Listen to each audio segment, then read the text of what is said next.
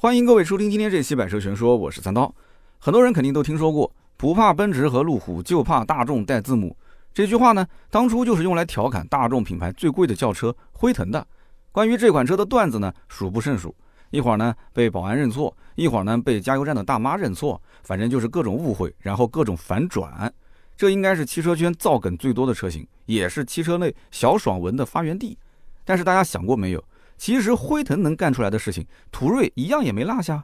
为什么途锐就没有那么多的段子，没有那么多的小爽文呢？哎，你想想，途锐也是大众啊，也有售价一百五十八万的六点零 W 十二的版本啊。开到加油站加九十五号油，照样会被工作人员劝：“哎呀，你加个九十二就可以啦。”开到停车场，照样会被保安大爷提醒：“小心一点，哎，不要刮到旁边的宝马叉一。”如果在路上后面的车刹不住，照样司机会打一把方向。宁可撞途锐，也不撞旁边的奔驰 A 幺八零 L。那么，我觉得途锐之所以段子少，是因为这台车啊，只是看上去低调，但是听起来一点也不低调。关于途锐性能的传说，比辉腾的段子还要多。比方说，二零零五年登上了海拔六千零八十米的世界最高活火山奥霍斯德尔萨拉多火山；二零零六年拖动一百五十五吨的波音七四七获得世界纪录；然后达喀尔拉力赛三连冠、环球跨洲旅行等等。一代和二代的途锐其实很会搞事情的，现在是第三代的途锐啊，那我估计呢，摩拳擦掌已经很久了，不知道还会整出一点什么刺激的挑战出来 啊。其实很多人对于德系车的印象都是从大众这个品牌而来的，早年的大众就是造车的标杆。我零六年刚入 4S 店做销售的时候，大众的培训老师非常自豪地跟我们说，咱们是激光焊接、双面镀锌钢板，还有钣金工艺啊，都是对手比不了的。当时的我其实对这些专业词汇啊一知半解啊，不是特别的懂。那主要是被这个培训老师的那种非常自信的情绪感染。那么从第二天开始，但凡啊有客户觉得说大众这个车子贵了，那我都要把这些专业词汇拿出来给他解释一遍。然后呢，我会非常自信的跟客户说啊，要不你出门再逛一逛，看一看别的品牌有没有咱们这个做工和品质。那么现在流行说什么什么是什么什么的天花板，那么国产大众一直其实走的是亲民路线。性价比呢，比以前应该说高了很多，而进口大众一直比较神秘，在很多城市，甚至有部分消费者从来都没有进过进口大众 4S 店的大门，大家甚至搞不太清楚，你说这进口大众到底卖的是哪些车？其实进口大众一直卖的都是大众的天花板车型。哎，这句话怎么理解呢？比方说大众轿车的天花板辉腾，大众 MPV 的天花板迈特威，大众性能车的天花板高尔夫 R。当然还有大众 SUV 的天花板途锐。那么虽然大众集团旗下还拥有众多的豪华品牌，比方说奥迪、保时捷、宾利、兰博基尼、布加迪等等，但是进口大众销售的车型，你可以看作是大众集团自己的亲儿子。很多车型都是集中了整个集团的精华，比方说大众版的宾利，那就是辉腾了；大众版的卡宴，那就是途锐了。进口大众的销量扛把子就是途锐车型。可能还会有很多网友因为途锐的这些低调梗，认为这车可能卖的不太好。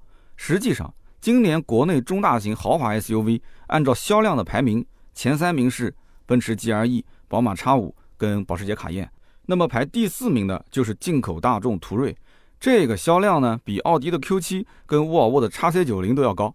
这车之所以感觉身边不是很多，是因为身边即使有一台大众 SUV 路过，你也不会多看一眼。因为这个车太常见了，满大街都是大众 SUV，谁知道刚刚过去的那辆是途观 L、途昂、途锐，还是大众的其他的哪一款车？没办法，途锐车主太低调了。你要真把它认错成了途昂，那车主可能只是嘿嘿一笑，深藏功与名。哈，我们前面说到，不怕奔驰和路虎，就怕大众带字母，那指的是辉腾车型，因为辉腾车型的尾部啊，在大众 logo 下面有一行英文字母。其实这个段子不严谨。应该是不怕一汽和上汽，就怕尾标没翻译。尾标不带中文字的大众都不好惹。你想一想，大众途锐第一代，二零零三年引入国内市场，在那个年代，途锐是妥妥的富一代专属车型啊。那个时候顶配的途锐售价超过了一百万。就这么讲，二零零三年北京二环的房子也就才一平米啊，一万块钱上下，两百来万在北京可以买一套四合院。所以你可以想象，当年能花这么多钱去买途锐的人，绝对是非富即贵。而且当时它的定位也是偏硬派的越野车，虽然说没有像吉普的牧马人那么纯粹，但是它的越野性能也是能和陆巡、普拉多是一个级别的。什么炮弹坑啊、交叉轴啊，那都小菜一碟。第一代的途锐当年配备的可调悬挂系统和带锁止的 Hedix 多片离合器式中央差速器等等，就这些配置，可以说从那个时候起，途锐的定位就是在保证豪华驾驶体验的情况下，把越野性能发挥到极致的全地形 SUV。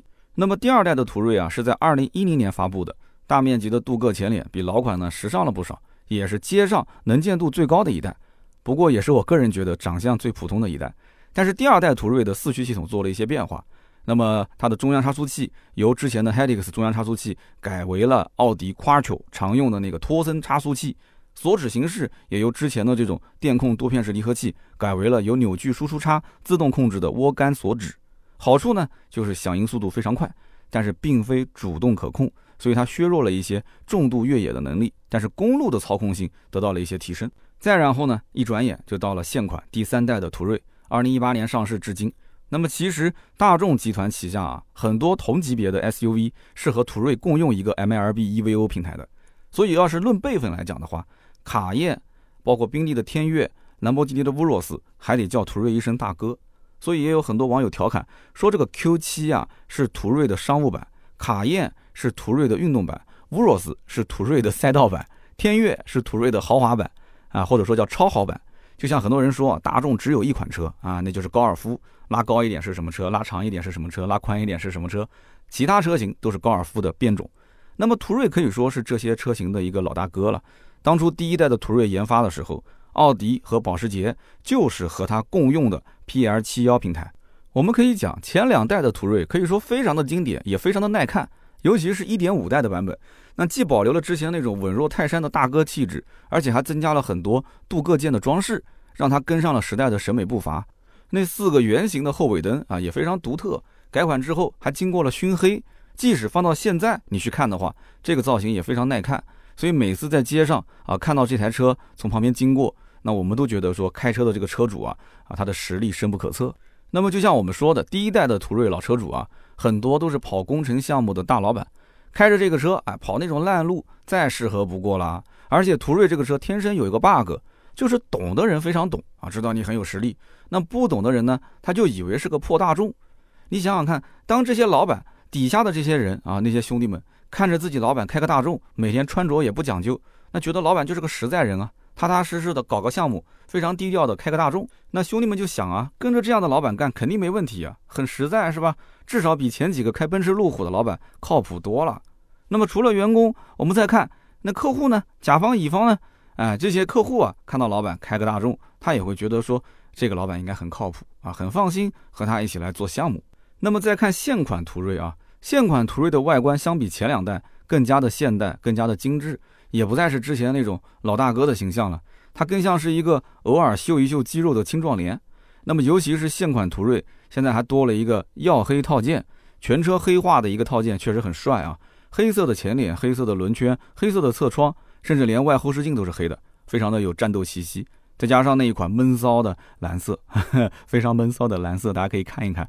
别说啊，还有几分奥迪 RS Q8 这种高性能 SUV 的范儿。那么我最近呢，也是和几个进口大众的销售啊聊了一下，途锐的消费群体也确实随着外观设计的变化而变化着，主要就是年轻化了嘛。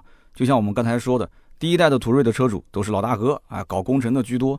那么从第二代开始，途锐的车主斯文了一些，哎，斯文了一些，民企的老板啊、公务员啊、大学老师啊，陆陆续续的都过来消费途锐了。那么到了现款的途锐，车主就变得更加年轻，更加的多元化。那么对此呢，销售也分析了一下原因，主要就是第一个，途锐的车身颜色真的是越来越闷骚了啊！光是蓝色就有好几种，而且这种蓝色是其他厂商没有出过的蓝色，所以一眼看过去就很抓眼球。再加上我们前面说的耀黑套件，就确实很容易受到八零后、九零后的青睐。那么除了外观呢，内饰方面相比前两代也是有了翻天覆地的变化。除了最低配的领航版，其余所有的车型都是标配了巨大的双联屏。十二点三英寸的液晶仪表加十五点三英寸的中控屏，很有科技范儿。可能这两块屏比奔驰的 G R E 上面的那个还要大。再加上三十色的氛围灯加持，晚上开起来，哎，就是个移动的小酒吧。哈，现在我终于知道为什么那么多人会买途锐啊，不买 Q7，不买 XC90。如果说坐在车子里面，你把这个标给遮住啊，你坐进去绝对不会以为它是个大众。晚上灯光昏暗的情况下，你说谁能看得清方向盘上那个标？你看看中控的那几个大屏，我的天，那个整个氛围，你跟我说这是个奔驰我都信。再加上那个飞机挡杆还挺有设计感，Q7 同款。但是有一些地方呢，还是要稍微吐槽一下。那比方说，途锐上面这个高尔夫同款的方向盘，就一点不能彰显它的旗舰车型的地位。这方向盘你好歹重新设计一下，对吧？那你说它的内饰是大众旗下独一无二的，那为什么不顺带着设计一个更独特的方向盘呢？啊，更加有质感的方向盘，是不是？还有就是中控挡把这个附近，你一看就知道这是个大众车，你都不用拍其他的地方。你就拍一张这个照片，你发个朋友圈，别人就知道你买了一个大众。除此之外呢，就是途锐的后排啊，它中间的位置啊，隆起是比较高的啊。这一点呢，虽然不是什么硬伤，但还是会影响后排的这个乘坐体验。那么接下来我们说说途锐的动力啊，这是很多人非常关心的，2.0T、3.0T 到底应该怎么买？现款途锐目前在国内一共是两款发动机，EA888 2.0T 和 EA839 3.0T。啊，我可以直接出结论啊，就是三点零 T，我个人三刀是更加推荐的。为什么我要给出这样的结论呢？跟大家展开来说一说，就是这一颗 EA 八三九引擎啊，它匹配八 AT 的变速箱，最大马力三百四十匹，最大扭矩四百五十牛米，放在这样一台二点二吨的车上，百公里加速能跑进五秒俱乐部啊，大概在五点九秒零百加速。那么除此之外，Q 七和卡宴跟它用的是一模一样的动力总成。这一定要记住了，一模一样的动力总成，而且还有奥迪的 S 四、S 五用的也是同款的引擎，只不过调教不一样。所以你要熟知奥迪的 S 四、S 五的听友应该知道，这一款 EA 八三九的引擎改装潜力非常巨大。就像奥迪的 S 四原厂三百五十四马力是吧？百公里加速四点七，非常轻松，刷个一阶就可以提升八十多匹，达到了四百四十匹。这还只是刷了一个程序，还没有动任何硬件的情况之下。那如果说你再换个进排气，再配合一个二阶的程序，五百多匹也不在话下。所以说，途锐 3.0T 版本是非常推荐的，它是有着这种性能车的底子啊，这么讲一点都不过分。虽然说途锐的动力很强，但是它开起来其实非常舒服啊，尤其是隔音。我试驾的时候是在闹市区，在车外各种喇叭嘈杂声，有的时候呢，啊，你坐在车内如果开着窗户你是受不了的，但是坐进车内关上门关上窗，就在那一刻。我们会瞬间明白一个道理：为什么途锐售价六七十万还要挂着一个大众的标？因为这些钱都花在了你看不见的地方。就整个车内的静谧性很好。当我们把车开起来的时候，你又会发现自适应空气悬挂的存在，也会进一步提升整体的滤震性和它的驾驶质感。所以你对比什么卡宴 Q7，绝对可以说是平分秋色。那么可以讲，途锐很好的平衡了越野和城市路况啊这两者之间的一个关系。比它越野性能好的城市里的代步车没它舒服，城市里的代步车比它舒服的呢，又没它有越野的性能，所以很多车花一样的价格买到的是什么？可能就是一个 logo 啊，一个标，一个壳子，一个面子。那么就像途锐这种 3.0T 锐享，它的价格能买到什么？能买到 2.0T 的保时捷的马 can。但是马 can 除了牌子比它牛以外，其他还有什么比它好的地方？哈哈，你品，你细品。那么接下来呢，我们再说一说途锐的配置啊，因为途锐的配置也是它的强项。那么目前呢，国内在售的是第三代途锐，除了一款插混的 eHybrid 之外，其他的四款配置呢啊都是燃油版的，2.0T 的领航和锐尚，3.0T 的锐享和锐尊。那么首先我们来说一说 2.0T 的版本，入门级呢是领航版59万一千八，再高一些的配置呢是锐尚版62万九千八，它呢是配了一套 R9 的运动包围。拿到配置表，我当时有点不敢相信，空气悬挂竟然是途锐的标配。也就是说，如果我们只想要买一个偏越野的车辆啊，城市道路开的也挺舒服的，那就买一个途锐的最低配就好。就是这个内饰呢，稍微有点拉胯，没有双联屏之后的内饰啊，就像是卸了妆的网红。不过它呢，该有的越野模式调节、底盘升高降低，这些都是标配。同时呢，途锐的四驱，它的中央锁止是托森差速器，这个名字是不是听起来很熟悉啊？没错啊，就是我们刚刚前面说的，奥迪之前的夸球用的。就是这样的一个托森差速器，所以你不要小瞧途锐，有可能途锐才是真奥迪，这是很多人说的，途锐才是真奥迪呀。所以买途锐至少要买到 2.0T 的次低配，也就是 2.0T 高配。那么62万九千八的锐尚版，这个也是比较值得入手的。两块巨大的双联屏才是途锐内饰的一个精髓所在。你如果不选，那就是浪费了新途锐内饰设计师的一番心血。那么言归正传啊，虽然说价格上是贵了大概三万八，但是这一定是值得的，因为只有有这一套内饰设计，才能凸显途锐是大众这个品牌最高级 SUV 的一个地位。那么我们再看看 3.0T 的版本啊，它只有中配和高配两个配置。中配呢是锐享版，七十一万八千八，那分别是经典套装和耀黑套装。顶配呢是锐尊版，八十二万一千八，主销的其实还是锐享版啊，3.0T 的一个中配车型。那么这个版本呢，相比于2.0的锐尚，它是多了一颗 3.0T 的发动机，再加上 L2 级的驾驶辅助系统，三百六十度的全景影像，还有285杠45的二十寸轮圈等等。大家不要觉得说途锐 3.0T 比 2.0T 价格好像说贵了十万块钱，那买的人一定是少了啊，性价比不是很高。其实 3.0T 版本的途锐与 2.0T 版本啊，销售情况接近是一半一半。而如果有人问我说，哎，三刀你该怎么选啊？那其实我是强烈建议直接上 3.0T 啊，入门版的七十一万八千八都可以啊。买这个车动力就像存款，买起来就备足了。备足了就可以玩起来爽，对不对？你想一想，这车子你要是发动机动力总成这一块跟卡宴是一样的，跟 Q7 是一样的，甚至跟奥迪的 S4、S5 这些性能车都是一样的。你即使后期不改装，这个版本的配置，我觉得也是足足够你去玩了啊！EA 八三九的发动机真的是非常非常强大，所以我觉得 3.0T 是最值得购买的一个配置。那么我们接着说一说途锐的竞品。那么除了产品力本身，价格方面。也是途锐的一大优势。那么主销的 2.0T 的锐尚版，指导价六十二万九千八，现在的优惠呢，基本在八九万上下啊，这个优惠应该讲还是非常多的。裸车五十四万，上路六十万出头。那么这个价格呢，并没有比 BBA 的中型 SUV 高出多少。那不管是宝马的 X3 还是奔驰的 GRC，高配的落地价都在五十多万。所以也有不少打算买这两款车的消费者，哎，看到了途锐优惠完的价格之后，转头买了这个尺寸更大、配置更高的车型。那么再看途锐 3.0T 的主销车型，它是七十一点八八万的锐享，现在呢优惠完大概六十四万左右，落地呢在七十一万左右。说白了就是指导价就是落地价。那你要知道，一台 3.0T 的奥迪 A6 Allroad，如果要选装到途锐的这个配置的话，光裸车价就要接近小八十万了。所以说啊，真的是你不对比，你就不知道途锐的配置到底有多高。那么同级别的奥迪 Q7、宝马 X5、奔驰 GLE 也只能买到 2.0T 的版本啊，就八十万这个预算，2.0T 的版本，无论是配置还是动力方面，其实都没得比。那么如果说再换成保时捷的卡宴呢，可以这么说啊，途锐 3.0T 锐享这个配置，你加上目前这个行情，你去配一个卡宴同款配置的这个车型，没一百五十万，你根本别想开走。所以真正能跟它抗衡的，我觉得也就是像什么沃尔沃 x C 九零啊、林肯的飞行家、路虎的发现五，就这一类的车，你去跟它比啊，价格啊各方面可能还有一些优势。但是 x C 九零全系 2.0T，而且目前来讲还有了一个换壳车型领克零九，这个车型的出现，应该说对于领克、对于吉利都是好事，但是对于沃尔沃并不是一个好消息啊。林肯的飞行家呢，目前是国产，由长安林肯来生产。倒不是说国产怎么样啊，但是这个级别的很多车主，他们心里面会有一个执念，就是我已经花了这么多的钱了，还是想买一个进口车。然后听到了长安这两个字，很多人确实是会很纠结，很纠结。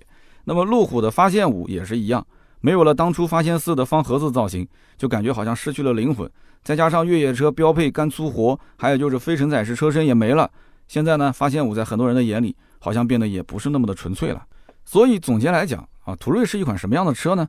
我觉得途锐就是一款不了解它的人根本不会去看它，了解它的人呢肯定会比一圈其他的车型，然后一个一个 PK 掉，最后呢绕了一圈回来还是看途锐。那么能体会到这台车好在哪的人，他的性格里面其实都有务实内敛实干的性格，还带有一点小闷骚 啊，这个是关键。有些人呢单凭途锐两个字，其实已经不会动摇去买其他车了，因为这个车的调性跟自己非常相符。而如果从产品力的角度来看，就无论是哪个配置啊，途锐现在结合市场上的优惠都很具性价比。2.0T 版本的途锐可以去打一些像奔驰 GLC、宝马 X3 这种车型，3.0T 版本的途锐那就更不用说了，性价比碾压 BBA。所以车标到底值多少钱这个问题啊，我觉得不同的年纪可能会有不同的答案。好的，以上呢就是本期关于途锐的节目所有内容，感谢大家的收听。那么我相信啊，今天这期节目听完之后，很多一些朋友也对这个车会很感兴趣，或者说大家正好在看这个车，也会有些问题，欢迎在我们的评论区一起来交流，一起来讨论，转发和留言呢都是对我最大的支持。那么在我们的评论区也会抽取十位赠送我们百车全说定制版的帽子一顶。那么在此呢，也是祝各位好运。如果想了解更多的原创内容，大家可以关注我们的公众号“百车全说”。今天这期节目就到这里，我们下一期接着聊，拜拜。